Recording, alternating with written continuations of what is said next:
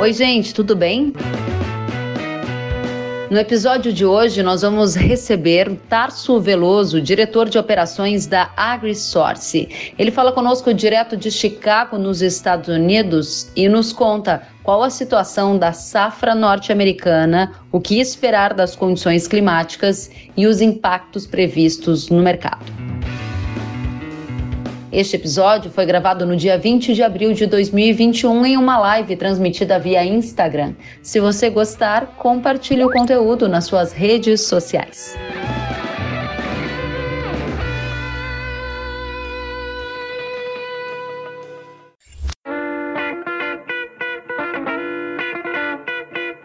Tarso, seja bem-vindo. Boa noite, Kellen. Boa noite a todos. Muito obrigado pelo convite. É um prazer imenso estar aqui com você. Muito obrigada. Muito tempo que a gente não se hum. encontrava, hum. mesmo que a distância e de forma virtual. É uma satisfação tê-lo aqui com a gente. Você está hoje em Chicago. Como é que está a situação nos Estados Unidos? Conte pra gente quais são as suas percepções para esse início de safra. A gente já quer saber tudo de você. Pode deixar, vou começar então. Na verdade, o mercado está muito excitante aqui fora, né? É, os futuros na Bolsa de Chicago eles bateram nas mínimas no ano passado, ao redor de julho, agosto, e desde setembro eles subiram sem parar até ontem ou hoje, que bateram nos alvos. O milho bateu 6 dólares e a soja também está 14,50 para maio. Então, tá todo mundo aqui parando para respirar um pouco, mas assim, feliz com essa alta, principalmente o produtor rural, né, americano, que ano passado, quando ele vendeu a safra, a gente lembra daquele problema é, climático em Iowa, o preço subiu, ele ganhou dinheiro e hoje ele vai plantar com milho já a 6 dólares, que é um preço recorde fantástico, né? É, apesar do preço bom, o clima não está bom aqui também, né? Então, uhum. apesar da gente tem esse, que o produtor, por exemplo, no Brasil, na safrinha agora sente isso, né? O preço tá bom, mas o clima me deixa preocupado. Aqui é a mesma coisa. Aqui, na verdade, o, o frio ele vai atrasar no momento a, a, o plantio da safra americana, mas o que preocupa mesmo é a seca. Né, se a gente for olhar alguns mapas de é, umidade de solo, a gente vai ver que realmente é, tem alguns estados que melhoraram aqui no cinturão agrícola, mas alguns ali ao norte, as Dakotas e Minnesota, ainda estão com uma umidade de solo abaixo do ideal para o plantio. E os mapas agora de longo prazo, apesar de estarem trazendo algumas chuvas, ainda estão secos. Então hoje aqui fora, o usuário final ele vê a safra americana atrasada, ele vê uma falta de chuva no Brasil e por isso que o mercado continua subindo. Né? Acho que é um receio do usuário final em, com os estoques mundiais baixos, em ficar sem soja e milho. Muito bem. Agora, Tarso, você falava sobre essa condição de frio aí nos Estados Unidos nesse momento, um frio acima daquilo que era esperado, e você acredita que neste momento de implantação das lavouras, no início agora, nesta segunda-feira, o USDA apontou 8% do milho semeado e 3% da soja. Qual o efeito prático dessa condição climática nas suas expectativas para o desenvolvimento dos trabalhos de campo? Eu já vou te falar, eu estou de casaco em casa, não é à toa, estou em Chicago, está frio, tá? Uhum. Aqui fora hoje fez zero graus, um pouco abaixo de zero, negativo, né? Uhum. Na verdade, o que atrapalha muito é, é, esse frio é a germinação, né? O, o uhum. solo com a umidade umidade baixa e a semente baixa não vai germinar é, enquanto a umidade do solo não subir. Então, geralmente o pessoal fala que em torno de 12 a 15 graus Celsius e em muitos lugares a temperatura está perto de zero do solo, né? um pouco acima disso. Então, o produtor, quando está, é, já plantou tudo bem, paciência, né? Mas é, se ele vê que vai ficar no frio por uns dias, ele vai esperar também. E aí, como ele vê o prospecto é frio e seco também, causa essa preocupação. Isso significa dizer que a safra dos Estados Unidos, que precisa ser farta para gerar um potencial a equilíbrio, uma potencial melhora no volume de oferta de produtos está sob alto risco climático? Essa é a visão de vocês? Além do alto risco climático, eu vou te relembrar do estoque de, de, de o relatório de estoques do USDA do ano passado. É, em março eles vieram, assim como eles vieram esse ano, em 1 de abril, que a gente teve aquele limite de alta na bolsa, eles vieram e falaram no passado, área recorde, mercado desabou. Aí chegou em julho, primeiro de julho, eles soltaram outro relatório e disseram: não, na verdade não é isso, não, é mentira, é menor. Então o mercado ficou perdido nisso. Esse ano a gente precisava de uma safra recorde, saiu o relatório de abril, o que aconteceu? O mercado viu e falou: ué, essa área plantada não é recorde. Aí o mercado teve o limite de alta, né? Aquele dia que a bolsa, acho que foi 13 de abril, que a bolsa fechou no limite de alta, porque o mercado hoje precisa de uma safra grande porque os estoques estão baixos. A gente no passado, lembra com o Covid, todo mundo, nossa, agora o consumo acabou. E na verdade os estoques continuaram sendo consumidos, a China comprou em volume recorde e a gente teve perda climática nos Estados Unidos, tivemos no Brasil e agora essa safra americana começa de uma maneira desfavorável ao clima. Começa então de uma maneira desfavorável as condições climáticas para o plantio da safra e você aí na AgriSource acompanha mapas meteorológicos, vocês têm um time dedicado só a ver essa condição climática para que vocês também possam aconselhar os clientes para tomada de decisão. Quais são as principais questões que você divide com a nossa audiência nesse momento? Pontos que você acha que são cruciais e que hoje definem o que você espera da safra dos Estados Unidos? Legal, eu acho que é importante a gente se focar então na safra, primeiro para entender uma, o, o, o, que a gente tem hoje no mercado. Né? Quando a gente fala da safra brasileira, a nossa safrinha, a gente está falando do contrato futuro de setembro ou dezembro na Bolsa de Chicago e, o, e o, o, americano vende o milho em dezembro. Então, quando a gente vê hoje, quando a gente faz as contas, estou olhando aqui para o nosso balanço de oferta e demanda, para o pessoal entender, hoje o que a gente faz é entender o seguinte, quanto que vai ter de milho em dezembro, contando com a perda na safrinha, colocando uma produtividade média nos Estados Unidos, com a área que o USDA está estimando, hoje não tem por que argumentar contra, pode ser que ela seja reajustada, mas hoje vamos esperar para ver. Colocando tudo isso em perspectiva, é, o, o, o, estoque final dos Estados Unidos pode ser tão pequeno, em torno de apenas 5% uso anual deles. Isso vai ser o mais baixo, talvez em 10, 12 anos, talvez assim, eu não tenho agora assim, mas pode ser talvez até em 20. O que acontece é, se a gente já tem um estoque apertado e a, e a demanda está aquecida, a gente pode inferir que em dezembro haverá uma falta ou praticamente uma inexistência de milho.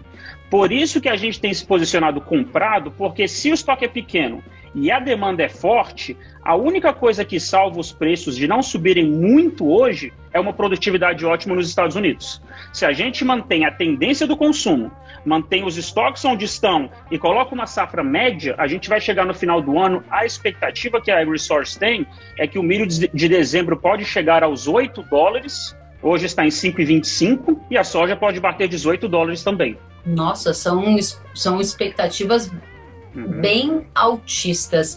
E o meu papel aqui enquanto jornalista é tentar decifrar ao máximo qual é o fundamento dessa estimativa uhum. e desta previsão. Você já colocou alguns deles aqui. O que eu preciso entender é se essa previsão de 8 dólares por bushel para milho e até 18 dólares por bushel de soja, elas levam em conta uma quebra de safra nos Estados Unidos. É com este cenário que vocês trabalham hoje? Vocês não trabalham com cenário de safra cheia e trabalham com quebra de safra. Qual é a produção estimada por vocês, Tássio? A gente está colocando é, é, aqui nos Estados Unidos, deixa eu achar aqui milha metric tons, só um instante, por gentileza. Só tenho milhões de buchas na minha frente, Kelly. Eu vou, vou transformar para você e vou te falar qual que é. Tá. Mas a gente está usando a produtividade média e área média. Então a gente ainda, ainda não colocou uma quebra na safra americana, porque obviamente a safra está sendo plantada. Uhum. O que nós estamos dizendo é, se tiver uma quebra, o preço vai subir. Então, levando a sua pergunta para o pessoal do Brasil, é o seguinte: a gente chegou hoje no Brasil com a, a, Bolsa de Chicago onde está, o câmbio onde está e o prêmio onde está, ao valor recorde praticamente de ofertas físicas no mercado hoje, em Mato Grosso, as ofertas chegaram a 165 reais para essa safra de soja e, e de milho disponível 77, 78 reais. É, a partir deste momento, para que esses preços continuem subindo no Brasil, a gente vai precisar de duas coisas: que o câmbio continue estável, que não haja uma tendência do real valorizar e que a gente tenha é, uma safra é, é cheia nos Estados Unidos, dentro da área plantada que foi dito. A safra nos Estados Unidos, o que vai acontecer é não tem estoque suficiente no Brasil não tem estoque suficiente na Argentina e aí o usuário final chinês, internacional, ele é obrigado a entrar comprando.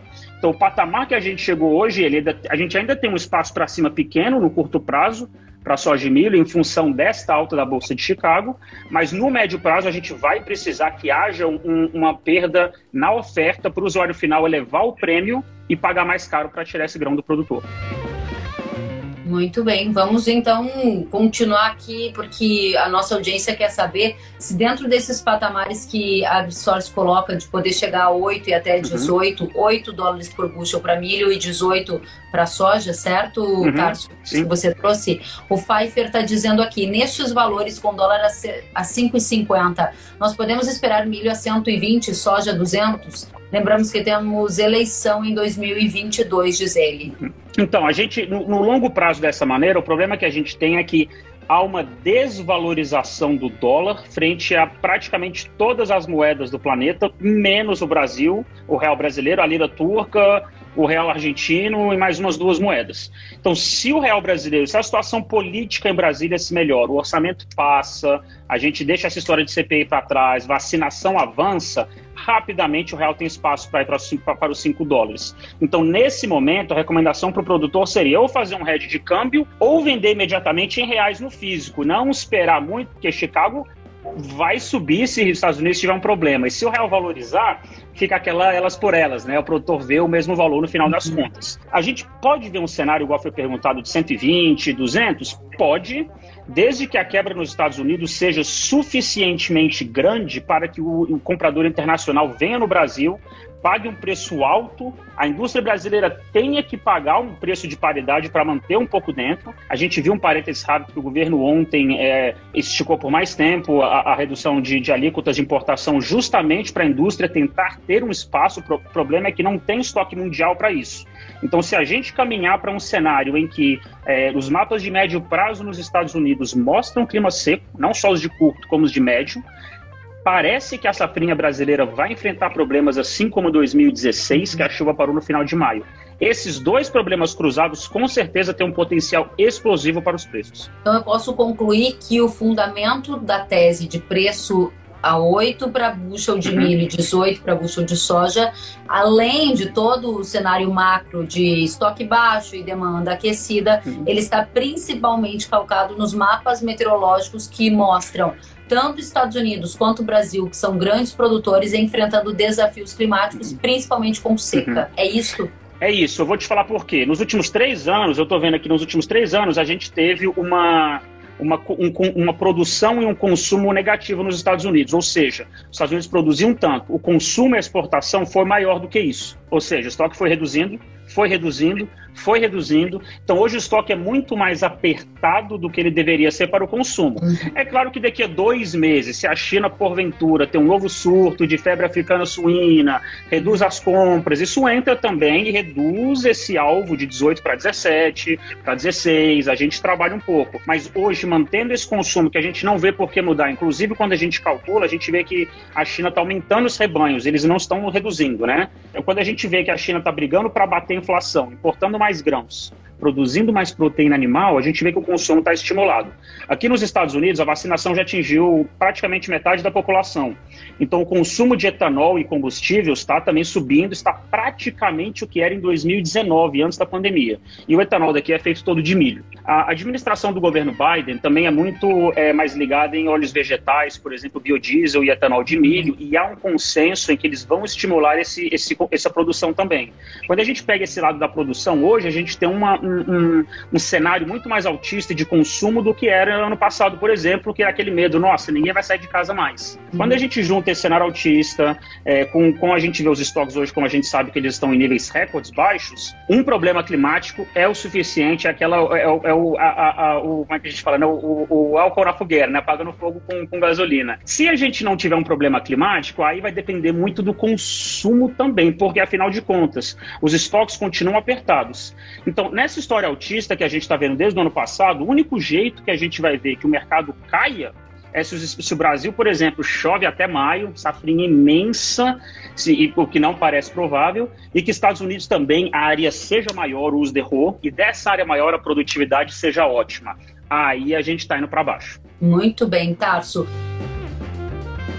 Eu vou pegar um gancho do que você trouxe, porque a análise do Tarso é uma análise autista para grãos, quer dizer que há espaço para alta da soja, alta do milho, todos esses fatores que ele aqui colocou. E aí a nossa audiência é super participativa, continuem participando, isso é muito bem-vindo. A Cabanha Paraíso diz, para o produtor de leite, nós teremos um ano difícil. O Gui Amaral disse, nossa, com estes valores, o criador de frango, de suínos e principalmente de gado de leite estão perdidos. E aí tem mais uma participação que é do Clayton, dizendo que o pequeno criador vai sofrer bastante, principalmente os de suínos e ave de pequeno porte. E temos uma pergunta do Sérgio Escapim. Com a retirada da TEC, a tarifa externa de tarifa externa comum, isso pode ajudar a puxar o preço do milho americano para cima? Vou contextualizar aqui, o Tarso já trouxe, mas nesta semana o governo decidiu que até dezembro de 2021 não será cobrada aquela TEC. Isso significa que o milho ou a soja podem chegar mais baratos. Eu estou falando podem chegar mais barato. E esta é a pergunta para você, Tarso. Hum. A retirada da TEC, ela de fato traz milho mais competitivo para o Brasil? E segundo, a pergunta do Sérgio. Se a gente for buscar milho nos Estados Unidos, Chicago sobe? Chicago sobe e não tem milho para buscar também. Esse é o problema. Então, a atitude do governo é boa porque ela deixa a porta aberta, é aquela coisa da oportunidade, né? O governo deixou a gente na estreita. Se aparecer oportunidade, a gente vai buscar. O problema é que o prêmio argentino está imenso e aqui nos Estados Unidos também. Hoje a gente ficou sabendo de, de parceiros comerciais nossos que disseram que tinha é, é, elevador, esmagador de milho oferecendo um prêmio de 90 centavos por bushel acima de Chicago. Chicago estava 5 dólares. O cara está colocando quase um dólar em cima e estava difícil fechar negócio produtor não tem muito mais milho, assim como no Brasil, o que tem também, ele não está muito é, com ansiedade para vender. O clima está esquisito, já vendeu muito, o produtor lembra que, como é que foi a soja, que ela subiu demais, ele já estava muito travado. Então hoje tem um, uma dificuldade do lado vendedor, por isso que é difícil. É, é, claro que a gente vai ler notícia que ah, o Brasil importou um navio, dois, mas é muito pontual e de indústria para indústria. Quem tem margem vai fazer, se for mais barato, vai buscar. Agora, em geral, não há quantidades abundantes para a gente trazer, para a gente puxar para baixo. Então, para o pessoal que, que né, a Cabanha Paraíso falou, ah, é, é, vai ser difícil, vai ser um ano difícil, inclusive, por exemplo, para usinas de etanol em Mato Grosso também, é, 10 anos atrás, quando foi feito o estudo de viabilidade, a gente lembra que uma saca de milho era 12 reais na, na, na, na colheita, 14 reais, e agora está 80 reais. Então, o, o, o, cenário fundamental mudou porque o Brasil passou a consumir mais desse grão e deixou de somente exportar grão e ficar com grão aqui. A gente esmaga, transforma, tem uma indústria por trás disso e, infelizmente, reduziu esse grão barato para o produtor. O único cenário que eu vejo hoje para o produtor de milho, para o granjeiro, para quem consome milho, é plantar um pouco para se proteger disso e comprar antecipado, fazer hedge, porque quando é, é, dois meses atrás a gente já tinha um, um cenário explosivo de alta para o milho, desde janeiro, fevereiro, mais ou menos. É, Tarso, você está falando sobre um ponto que é bastante importante para a nossa audiência, que é o seguinte: é a tomada de decisão sobre a comercialização. É muito complicado, porque teve a grande maioria do produtor brasileiro que vendeu a saca de soja por 80 e viu a saca valer 160. Quando olha-se para o retrovisor, a experiência mais recente foi uma experiência de perda de oportunidade. E geralmente essa experiência recente ela acaba ancorando a tomada de decisão futura.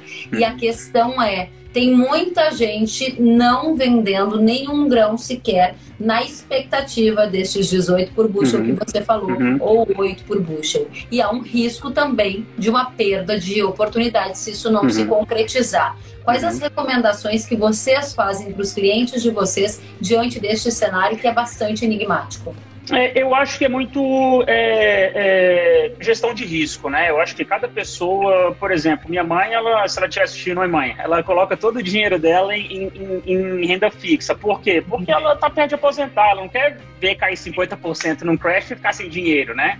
E eu que sou muito mais novo, vida louca, né? Eu coloco todo o dinheiro em, em ação, renda variável, porque eu ainda tenho, em tese, tempo de fazer mais. Eu acho que cada operação e cada produtor tem que entender bem também para não é, acabar fazendo, colocando os pés pelas mãos. Às vezes não faz hedge nenhum, fica totalmente exposto, acaba funcionando alguns anos, outros o prejuízo é imenso. Então, na minha opinião, para quem quer fazer a mesma profissão durante 30 anos, é melhor colocar um alvo 20, 50% de lucro naquele ano, bateu aquilo, talvez especula um pouco, mas sempre lembrando que é o ganha-pão da gente também, né? Quem tem propriedade, indústria, não pode querer assim ter um ano maravilhoso, porque se o ano dá errado, aquela dívida ela fica por muito tempo também, né? E acaba dando esse gosto ruim que você falou. Aí os próximos anos são naquela coisa ruim. Então o que eu recomendo pessoal é sempre começar a vender mais barato. Eu, eu também faço, é, também tradei na bolsa aqui em Chicago, a gente sempre também tem um, aquela estratégia de fazer o scalping, né? A gente compra uma quantidade determinada de contratos, começou a subir, já vendo um pouco. Subiu mais? Mais um pouco, para começar a pagar o custo do que foi investido naquela operação. E não simplesmente tudo em aberto, se explodir eu ganho dinheiro, se derreter eu perco tudo. Então acho que um pouco de cautela, igual você falou, para não deixar totalmente exposto, totalmente é, é, o patrimônio assim, né, em cima da mesa, porque a gente sabe que tem anos, igual no passado, por exemplo, é impossível prever uma pandemia e foi uma, uma catástrofe, né? E só para complementar o que você falou antes, eu acho que é importante também o produtor ter, ter consultoria. Nem toda consultoria acerta todo ano, é obviamente, senão né, não existe ninguém que acerta tudo. Mas é importante também o produtor ter uma ajuda profissional para ele ver as oportunidades que o mercado dá. A gente também errou no passado, quando a gente falou para o produtor, quando o USDA falou que a área era recorde nos Estados Unidos, a gente falou, pode vender o mercado. A gente vendeu também, né? E quando o USDA mudou a área, o mercado passou a subir sem parar. E a gente já tinha vendido 100% da safra americana, porque afinal de contas, se a área é recorde, vai cair. Nesse momento que a gente viu que era mudança fundamental, ou seja, estava errado, área menor, etc., então no final do ano vai faltar. É altista. A gente recomendou que os clientes comprassem calls ou seja, apesar de você já ter vendido o seu grão físico disponível, em vez de você ter 100%, agora você tem 130%. Então você vai surfar um pouco dessa alta. É fundamental também que haja uma tentativa de conserto pelo produtor quando ele vê que o mercado está indo contra, porque, putz, errei, muitas vezes é possível fazer um hedge em algum determinado momento e o mercado, ele, com a volatilidade que a gente vai ter esse ano, vai dar muitas oportunidades, porque o mercado climático, você sabe como é. Uma semana seguida de mapa seco, ele sobe. Vem a primeira chuvinha no mapa, derrete de novo. Uhum, muito bem, Tarso. Tem muita gente querendo fazer perguntas, eu vou trazer mais uma delas. A pergunta é do Jean Dias e ele quer saber: será que tem uma previsão de até quando o preço do milho vai continuar subindo? E aí, Tarso? O, a resistência que a gente tinha, é, falando de análise gráfica agora, tá, pessoal? Quando a gente pega aqueles gráficos e você procura nele padrões que se repetem várias vezes, né? A gente chama de análise gráfica nesse caso. Havia um que a gente chama de suporte, quando a resistência passa do 6 e fica muito tempo acima, o 6 acaba sendo o que a gente chama de suporte. Ele ficou acima do 6, então a gente acredita que agora ele continue 6, 6,25, 6,30. Para ele passar, então, vou, vou te falar mais ou menos, para a gente ver uma alta no mercado, digamos, de 10% nos preços, a gente vai depender muito mais do câmbio do que de Chicago, porque nesse momento a gente está chegando perto de uma resistência acima que a gente só passa, só vai para 7 dólares com problema climático. Então, no Brasil hoje, o câmbio onde está, a gente tem que lembrar, como eu falei, o, o índice dólar, que chama DXY, ele está desvalorizando frente a outras moedas. Então, o normal é que quando o Brasil se arrume, o real se valorize e a gente vá para perto de 5, é, 1 dólar para 5 reais. Tarso, diga pra gente qual foi o gatilho que levou o milho ao 6 por bushel, que a gente não via há muito tempo. Então, ele saiu de 3 dólares ano passado, é, em julho, para os 6 dólares. Perda de produtividade é, no Mar Negro no ano passado, em torno de julho, na, na safra de trigo. Trigo compete com milho como, como alimentação animal a seca em Iowa em setembro, que fez com que os futuros naquela época da colheita explodissem em dezembro. Neste momento, é, o clima no Brasil é o fator fundamental e primordial que faz essas altas subirem, porque o Brasil, a safrinha é a safra que o excedente dela é que é exportado. A primeira safra totalmente, praticamente vai ser consumida no Brasil. A segunda, se a safrinha tem uma perda de 10 milhões de toneladas, isso vai ser absorvido pelo mercado americano, pois o argentino não é excedente. Então, as perdas climáticas e futura perspectiva de perda vão continuar empurrando esse mercado enquanto os mapas estiverem ruins. Muito bem. Pergunta do Luiz Felipe. Para o produtor de grãos, próxima safra verão, planta soja ou planta milho? É um bom dilema, né? Planta soja ou planta milho? E aí, Tarso? Eu, eu acho que, que nem eu falei, da gestão de risco, eu, eu sou do time que eu acho que o, quem sabe fazer bem faz a receita de bolo e, e, e todo ano faz bem feito certinho. Então, eu realmente eu não, eu acho que o, o, o mercado de milho hoje ele tem um potencial altista maior, falando de fundamentos, tá? O, o milho tem um, um, potencial mais altista hoje. A gente tem problemas na Rússia hoje com a Ucrânia quase entrando em guerra, são uma região mais importante do planeta para produção e escoamento de trigo. A gente tem o governo russo ameaçando criar um imposto de exportação para segurar o trigo em território interno para segurar a inflação. A gente tem problemas de produção Brasil e Estados Unidos que pode pegar o milho e a safra brasileira de soja, querendo ou não, ela já foi 130 milhões de toneladas. Então, isso pelo menos a gente já tem no mercado. Agora, as duas de milho estão sob risco e a de soja nos Estados Unidos. Então, milho hoje, pensando no longo prazo, tem o um potencial mais altista. Muito bem, tem várias perguntas aqui e algumas você já respondeu, por isso que eu estou passando, que se referem à tendência do preço do milho. Vamos colocar a pergunta do Luiz Felipe. Luiz Felipe pergunta: contratos 2022, o que fazer? É hora de travar? É hora de esperar esse bonde andar? Conta pra gente, muita venda feita antecipadamente. O que, que vocês têm de dados por aí, tá? Então, muita venda feita antecipadamente. A gente sabe que o produtor brasileiro, ele, ele, ele mesmo tendo a experiência esse ano, eu acho que o produtor também, uma primeira parte, ele não quer saber, um valor ali perto de 100 reais para 2022, o pessoal já pisou um pouco no, no acelerador. A gente recomendou que nossos clientes não vendessem ainda. A gente deve começar a fazer venda em breve, é, mas devagar ainda, né? Esperando pelo potencial de alta. 2022 é difícil dizer, Karen, porque a gente tem, é, como eu falei, aquela parte do fundamento da oferta e demanda, a gente tem que entender muito bem o que, que cada contrato significa. Então, quando a gente está falando do final deste ano, por exemplo, a gente está comprado em milho para dezembro. Isso é a safra americana e a safrinha brasileira no mercado. Quando a gente fala do ano que vem, março já é a safra de soja brasileira. Então já é um outro fundamento que tem a ver com uma safra que está longe de ser plantada ainda. Então, se você for olhar hoje e quiser fazer um, por exemplo, e a gente, eu esperaria entrar em julho para responder mais diretamente. Eu esperaria entrar em julho quando a gente tiver uma certeza maior do clima nos Estados Unidos.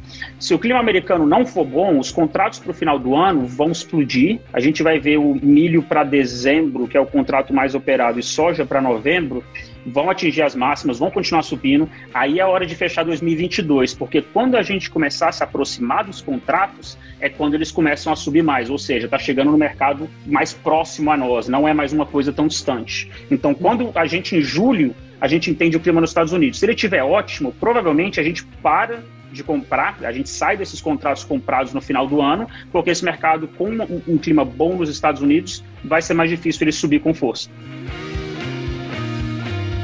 Tarso, conta pra gente, você trouxe várias vezes a palavra clima, seca, risco climático. Quais são os modelos que vocês usam para fazer essa tomada de decisão, montar o cenário? Porque isso também aparece na dúvida do nosso espectador. Uhum. Ah, é o modelo americano, é o modelo europeu, eles estão muito diferentes, eles estão convergindo. Quais são as fontes que vocês acessam para analisar tudo isso? Bom, na verdade, a gente usa, a gente, assim, os analistas da empresa, toda, toda atualização, a gente entra e dá uma olhada no, no, no americano, no europeu, é, geralmente olha de 1 a 5 dias, 5 a 10, a gente olha muito o mapa do que aconteceu nas últimas 24 horas de precipitação. Por exemplo, domingo, todo domingo a gente escreve um relatório de pré-abertura o, o, canta no mercado, se ele abre em baixa ou em, em, em alta, né? E o clima é fundamental para a gente atualizar e ver uhum. que choveu e falar, olha, não choveu nada, a chuva passou direto, choveu mais. O principal mesmo, a gente tem um meteorologista do time, é o Dr. Scott Yuknes, ele foi meteorologista da Marinha dos Estados Unidos, é, tem uma empresa de meteorologia e ele é uma, uma, empresa parceira nossa aqui. Então, ele faz as nossas previsões de longo prazo. É, e nas previsões de longo prazo dele, ele já dizia que a safrinha tinha um problema por causa do Laninha na Argentina, que o Brasil geralmente seca mais cedo. Então ele puxa outros anos, ele cita isso.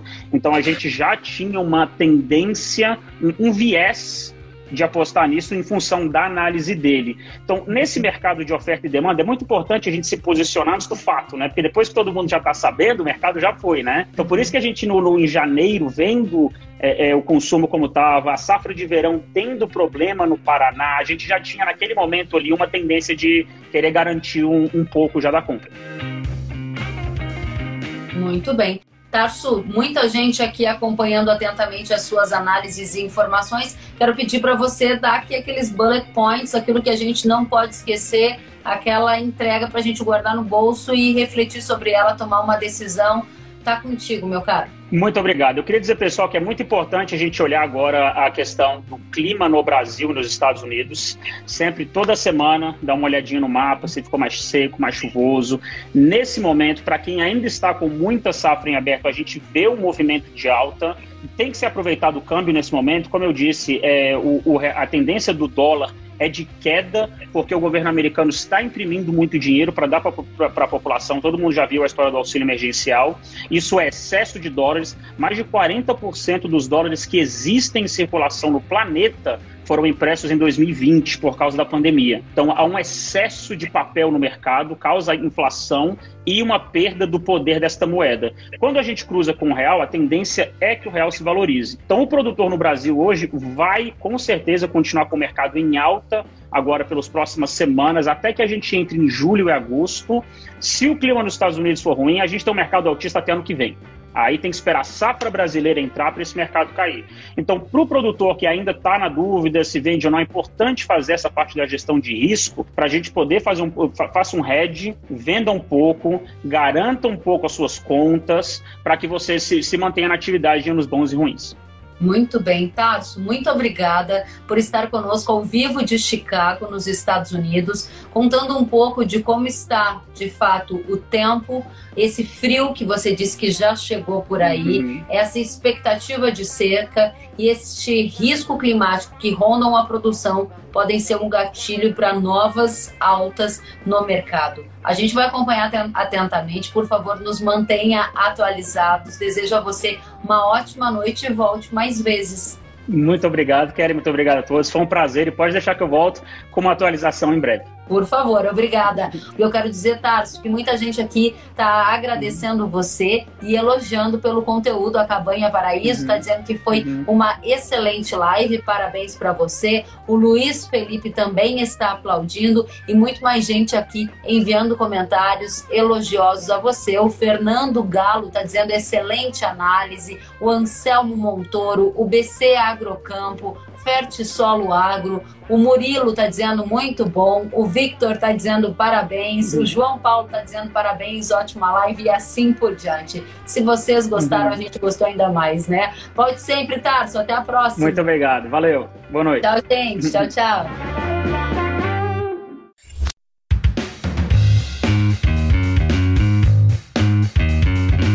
Que bom que você gostou da entrevista e ouviu todo o conteúdo. Se quiser acompanhar as atualizações, siga kellen.severo no Instagram. Até a próxima!